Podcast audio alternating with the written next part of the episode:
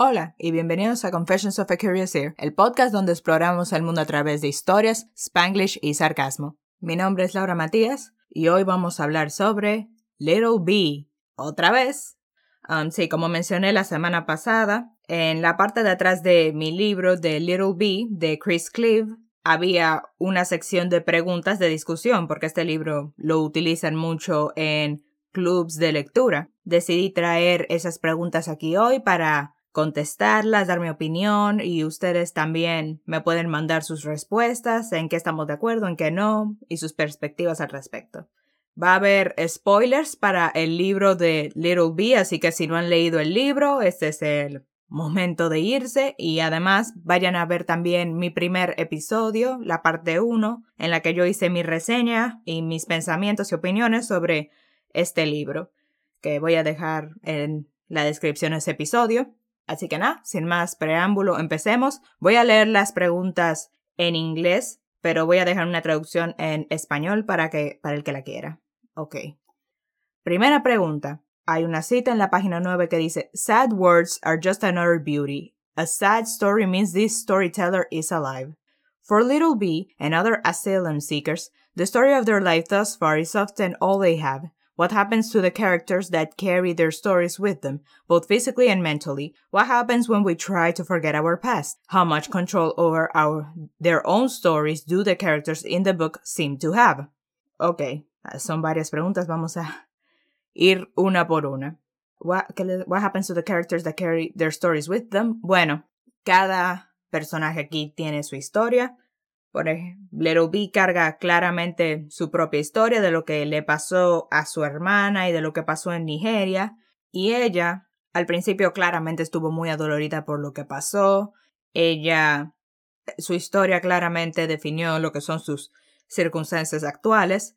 Pero, como vemos en este quote, yo creo que ella como ya dejó de tenerse pena. Ella creo que ya está en más modo, durante la mayoría de la historia, creo que ya está en más modo supervivencia que dwelling on the past, pero, pero ella no completamente lo ha dejado porque ella no puede ignorar eso que pasó, esa fue su vida, esa fue su familia, eso fue algo, una realidad, por eso ella sigue conservando su nombre de Ruby, pero tampoco olvidando su verdadero nombre que es Udo. Y a eso sí como lo veo. También están personajes como Andrew, que él siguió, él como que se enfrascó en esa historia, en este pequeño enfrascado momento de su historia, en este pequeño episodio y obviamente solo llevó en una espiral hasta que, bueno, terminó matándose. Y bueno, está Sara, que también ella como que se enfrasca en su historia, ella está ahí como que, ah, no, yo soy solamente... Ella como que tiene mucho síndrome de impostor, que dice como que, ah, no, yo soy solamente una humilde chica del campo. Yo no soy tan inteligente, ni tan preparada, ni tan savvy como mi esposo, como esas otras personas. Así que vemos eso. También personas, eh, personajes que llevan su historia cargadas como que físicamente, por ejemplo, las muchachas de, del Detention Center, incluyendo a Little B, Yvette, la muchacha del sari amarillo y la cuarta que nunca recuerdo su nombre, Dengue, debe haberlo chequeado, buscado. Vemos que a cada una le dieron su una bolsita y cada una lleva como que, oh, esta es nuestra vida. Tenemos, como quien dice, le dicen, oh, llevamos nuestra vida dentro de estas bolsitas. Una la tiene vacía, um, Little B tiene la tarjeta de Andrew para llamar a la casa. Está también la otra muchacha, está Yvette que tiene comida adentro de, de su bolsa.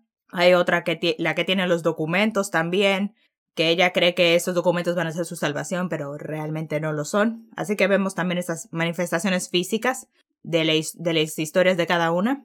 La otra pregunta es como, ¿qué pasa cuando tratamos de olvidar nuestro pasado? Y bueno, Little B, tú sabes, al forjarse este nuevo nombre y todo esto, ella claramente trata de olvidar su pasado, pero luego el pasado viene a donde ella ya trata de escapar de él, pero al final tiene que enfrentarse a él también Charlie. Él se disfraza de Batman porque piensa, oh, cuando tengo este disfraz se puede escapar de mi realidad, o sea, lo hace inconscientemente, pero al final del libro él suelta eso y decide enfrentar su realidad, su papá está muerto y él es un niño y debería tratar de ser un niño y tratar de llevar una vida relativamente normal al respecto.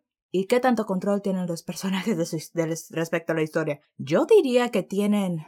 Hay una buena mezcla y un buen balance entre tienen control de su historia y no tienen control de su historia. Hay como un buen balance y peor que, ok, Little B digamos que no tuvo control respecto a por ejemplo, le encerraron en ese detention center y si eso era algo fuera de su control y ella nunca sabía cuándo le iban a, sacar. Y si no fuera por milagro que ella la escogieron junto con las otras muchachas por lo que Yvette hizo, que Little B ni siquiera sabía que ella lo había hecho. Si no fuera por eso, ella nunca hubiese salido. Sabrá Dios si lo hubiesen dejado salir. Tal vez lo hubiesen devuelto a Nigeria y la historia nunca, nunca sucede. Pero después de que ella sale, ella toma decisiones y ella tiene, tiene agency, ella tiene toma la decisión de irse a donde Sara, toma la decisión de ser su amiga, de perdonarla por tratar de ayudar a Charlie, ella decide no, tú sabes, por así decirlo, chantajear a Lawrence.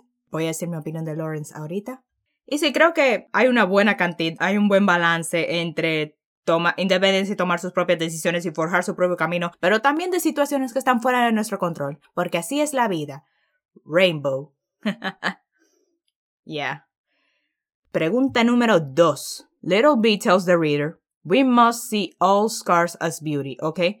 This will be our secret, because take it from me, a scar does not form on the dying. A scar means I survived.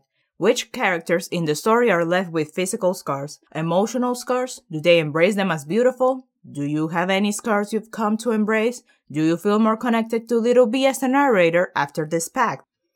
Okay, la primera de estas varias preguntas es cuáles son los personajes en la historia que tienen, tú sabes, como que heridas físicas y emocionales. Bueno, Andrew claramente tiene heridas emocionales, Sara tiene una herida física y también emocional, o sea, sí, su esposo se suicidó, ella llevaba engañándolo durante mucho tiempo y fue un shock y también tiene una herida física, o sea, le cortaron el, el, el dedo. Little B también tiene heridas de cuando la golpeaban o cuando ella trató de escapar de Nigeria y también heridas emocionales por la muerte de su familia, de su hermana y de todo, todo su pueblo. Como vemos por esta cita, claramente Little B no ve sus heridas como algo malo, ella las ve como que, ah, soy una sobreviviente, sobreviví esto y puedo sobrevivir otras cosas, pero hay otros que no lo ven así. Andrew se, se ahogó en ellas, se ahogó en su pasado, como ya mencioné, lo que yo llevó a matarse. Y Sara, sorprendentemente para ser alguien que, se, que ella misma se cortó un dedo, que es algo muy, usted sabe, muy muy guau, muy doloroso y todo. Ella como que no, no se siente mal consigo misma, ella lo de su dedo no es como que algo que ella no se la pasa todo el tiempo mencionando su dedo y pensando en él, o sea, sí, a veces ella se lo frota como que, oh, para recordar ese momento y todo lo demás, pero ella no, no lo ve como un impedimento para seguir viviendo con su vida. Yo no tengo scars, I am scarless, no tengo heridas, no me, nunca me fracturó un hueso, o sea, me hizo un esguince una vez en un tobillo, pero sí, solamente eso. Mi hermana, en cambio, mi hermana le han hecho puntos en la cabeza, en la barbilla, se ha fracturado la clavícula, a lot of things. Isabel tiene muchos scars. Did I feel more connected to Little B?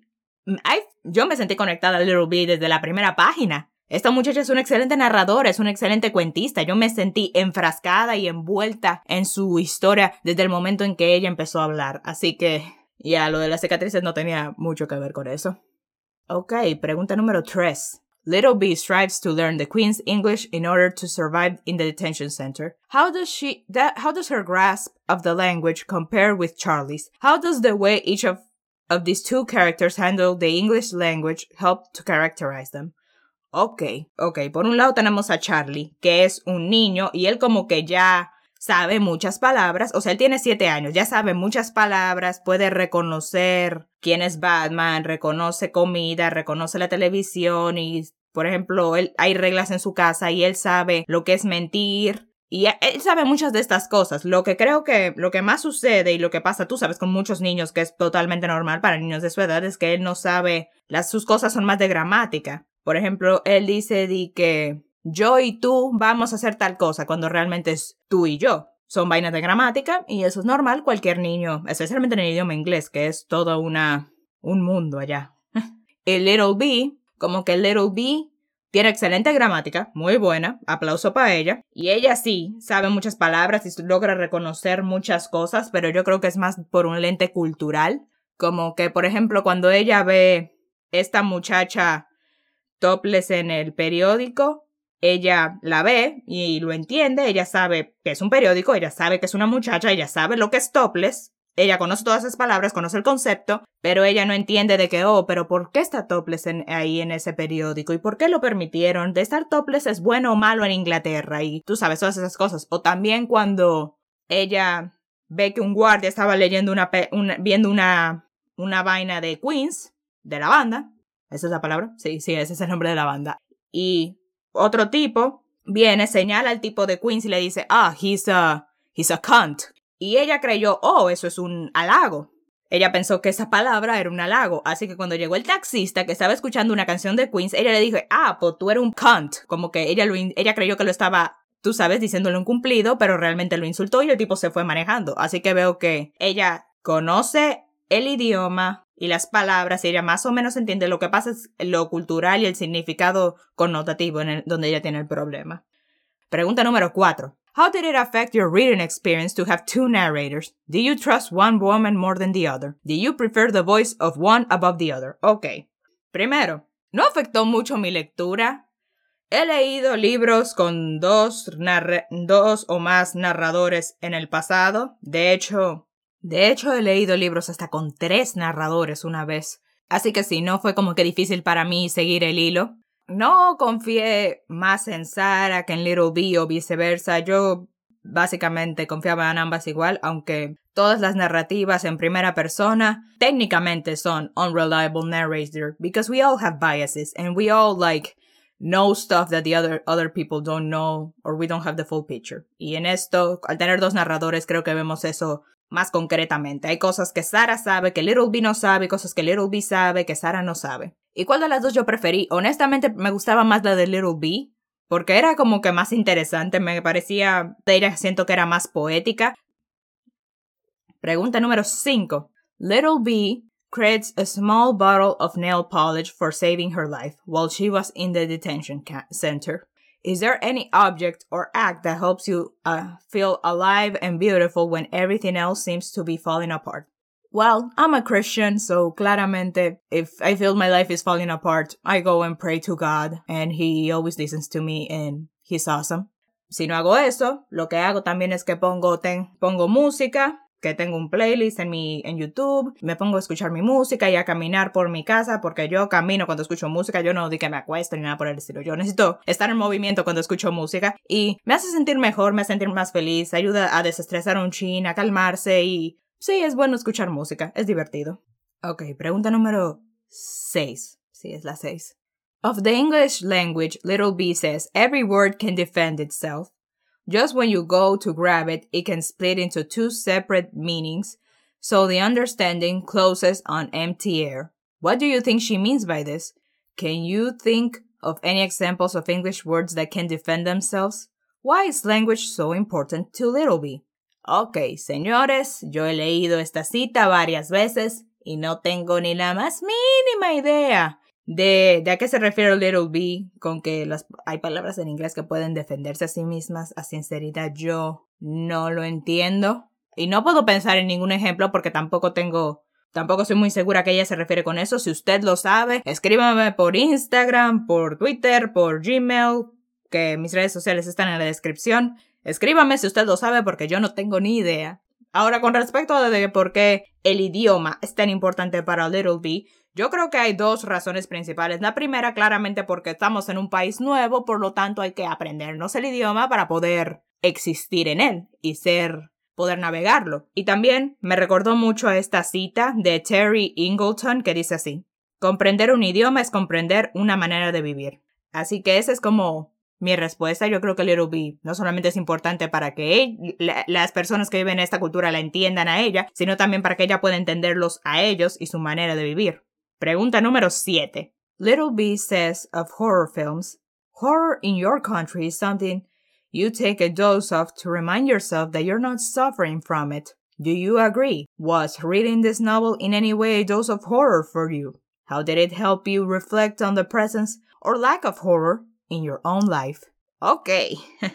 Do I agree? I mean, sí estoy de acuerdo, pero sí, no tomen mi, mi palabra con, con un grano de sal porque yo no veo películas de terror ni leo libros de terror, así que no sé por qué las personas en general ven esas películas. No tengo idea por qué. Pregúntale a alguien que sí lo haga. Tal vez ellos puedan dar una pregunta más satisfactoria que yo. Pero yo creo que sí estoy de acuerdo. no creo que esta novela me haya dado oh, una dosis de horror que yo necesitaba, no. Me dio más triste, esa fue más o sea, la primera vez que lo leí fue más en shock y sorpresa porque, ajá, yo fui este libro la primera vez que lo leí con cero expectativa, sin saber absolutamente nada de qué trataba ni nada. Y ahora cuando lo leo otra vez sabiendo de qué trata, sí, o sea, es como cuando sabes que vas a leer un libro triste y te pones triste de antemano.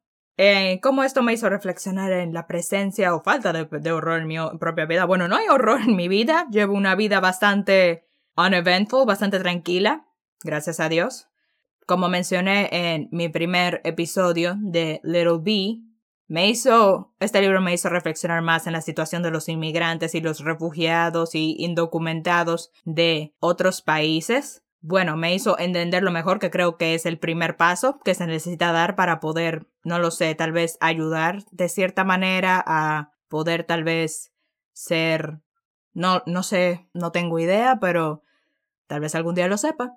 Y algo que, un dato que se me acaba de ocurrir ahora mismo que realmente me causó horror, me causó mucho horror. La primera vez que lo escuché, que, lo que me lo, aprendí en bachillerato, creo que yo estaba en tercero, que tiene que ver con esto, era que están estas personas que también, que también son inmigrantes indocumentados, pero son un, tipo específico. Y pasa mucho en Haití, que es el país vecino, donde los refugiados son como que gente sin pueblo, son gente que no tiene un país donde vivir porque pondré el ejemplo de Haití porque ese fue el ejemplo que usaron en la clase, que allá, si, hasta donde tengo entendido, si tú no naces en Haití, ellos no te consideran haitiano, tú no eres, no tienes ciudadanía haitiana, por lo tanto no puedes vivir allá. Y obviamente el gobierno dominicano tampoco quiere, tú sabes, de que aceptar a los haitianos aquí. Y está esta horrible, horrible ley diciendo de que, que cualquier persona de ascendencia haitiana que llegó al país de 1920 creo que es pa'lante, tiene que devolverse para Haití, tiene que irse, cuyo es totalmente irrazonable porque no hay nadie vivo que haya vivido antes de eso, claramente, así que básicamente es decir que todo el mundo se vaya. Básicamente esta gente está como que en ese intermedio de no pueden volver a Haití porque Haití ya no los reconoce como haitianos, llevan viviendo aquí, quién sabe, una, dos, tres, cuatro generaciones y República Dominicana tampoco los quiere, así que están como en este limbo de, ok, ahora no puedo irme para Haití, no puedo quedarme en República Dominicana, que es la única tierra, el único lugar que, que siempre he tenido en mi vida, ¿a dónde voy? Y eso sí me causó horror, y eso sí me pareció terrible. Si quiere investigue más del tema, si le interesa, que es un asunto serio. Pregunta número 8. Little B figures out the best way to kill herself in any given situation, just in case the man comes suddenly. How do these plans help Little B reclaim some power? Were you disturbed by this or were you able to find the humor in some of the scenarios she imagines? Bueno, yo creo que sí, en algún sentido, e, especialmente desde la perspectiva de ella, yo lo veía como que le daba poder, como, tú sabes, le daba poder, como que you're not gonna get me alive y como que yo voy a, no voy a dejar que me cojan viva, prefiero morir a que me agarren y Sí, es cierto que le da cierto poder a ella sobre la situación. Además, como ella sabe de que, oh, me van a matar de todas maneras. Si me agarran, definitivamente me van a matar. Por lo menos si hago esto, me puedo brincar la parte en la que me torturan y me violan y todo lo demás. Which, okay, fair enough. Although I'm not pro suicide, no estoy de que diciéndoles que se suiciden para nada. Aunque debo admitir que sí fue muy gracioso. De hecho, escribí una aquí en mi cuaderno específicamente que me pareció específicamente graciosa y me gustó mucho. Déjenme leérsela. Ok, aquí está la cita, la pondré en español en la descripción. Ella estaba leyendo, o bueno, era leyendo o viendo esta vaina histórica de la historia de Gran Bretaña, y ella dijo esto. I planned how I would kill myself in the time of Churchill. Stand under bombs. Victoria. Throw myself under a horse. And Henry VIII. Marry Henry VIII. Yeah, I love it. I just love that quote. Love it. Pregunta número 9. What does Uro changing her name to Little B symbolize for you? How does her new name offer her protection? Do you think the name suits her? Ok. Miren, había una parte en el libro cuando ella y la hermana escogen sus nombres, pero no recuerdo específicamente qué es lo que pasa ahí. Ay Dios. Pero sí, para mí, ahora mismo en mi interpretación, yo creo que Little B, cambiando su nombre, tú sabes, es como que, oh, tú sabes, forma de ocultarse, de que no la encuentren los hombres, también de forjar un nuevo, una nueva vida en Inglaterra y también como que tratar de ocultar su trauma, ocultar su dolor. Y cierto que me puse a pensar por qué escoger Little B, por qué ella escogió específicamente una abeja. Y yo creo que le, sí le trae protección, porque piensen en las abejas. Primero, las abejas andan volando, cuyo es muy poco probable que te agarren si puedes salir volando de cualquier situación. Además, las abejas te pueden pinchar y dejarte un cosito de veneno ahí. Y aun si tú te sacas, te pinchan y tú te sacas el veneno, aún así, la abeja muere, que va muy pegado con eso del suicidio que ella siempre estaba pensando. Y las abejas tienen eso, de que las abejas te pinchan y instantáneamente se mueren, así que ellas no van a tener que sufrir, tener que correr, o si tú las agarras o las pisas o cualquier cosa. Y creo que va muy de la mano con eso, de cómo es su mentalidad de, oh, Voy a ir huyendo y huyendo y huyendo y si me agarran me voy a suicidar y así no tendré que enfrentar mis problemas. Al final ella, mí ella nos revela su nombre que es Udo. ¿Cuál es lo que significa Udo? Dame un segundo. Udo significa paz, cuyo por cierto acabo de descubrir que es un nombre más común en hombres, but okay, that's fine. No sé cuál suits her better. I mean, I think both. Yo creo que ambos suit her good. Yo creo que ambos suit her. Por un lado tenemos el de Udo, que es paz. Ella vivía en paz en su aldea con su hermana. Además, ella eh, muestra mucho lo que pasa al, final de la historia, de que ella deja de correr y ella solamente ve pacíficamente cómo Charlie juega con los niños. Así que yo creo que sí. Pero también con lo de Bee, que es como, oh, este insecto agresivo que te puede picar y puede echarte tu, su veneno, que también muestra que ella no, no se va a dejar, tú sabes, que ella no se va a quedar ahí tranquilita mientras le hacen daño, no, ella va a ser, tomar acción, va a ser proactiva y va a defenderse. Creo que ambas le quedan, le quedan bien. Pregunta número 10. To have an affair, I began to realize, was a relatively minor transgression, but to really escape from Andrew, to really become myself, I have to go the whole way and fall in love. Do you agree with Sarah that an affair is a minor transgression? How did falling in love with someone else help Sarah become herself? What role did Andrew play in perpetuating Sarah's extramarital affair? Ok, primero, para nada. A, an affair is not a minor transgression at all.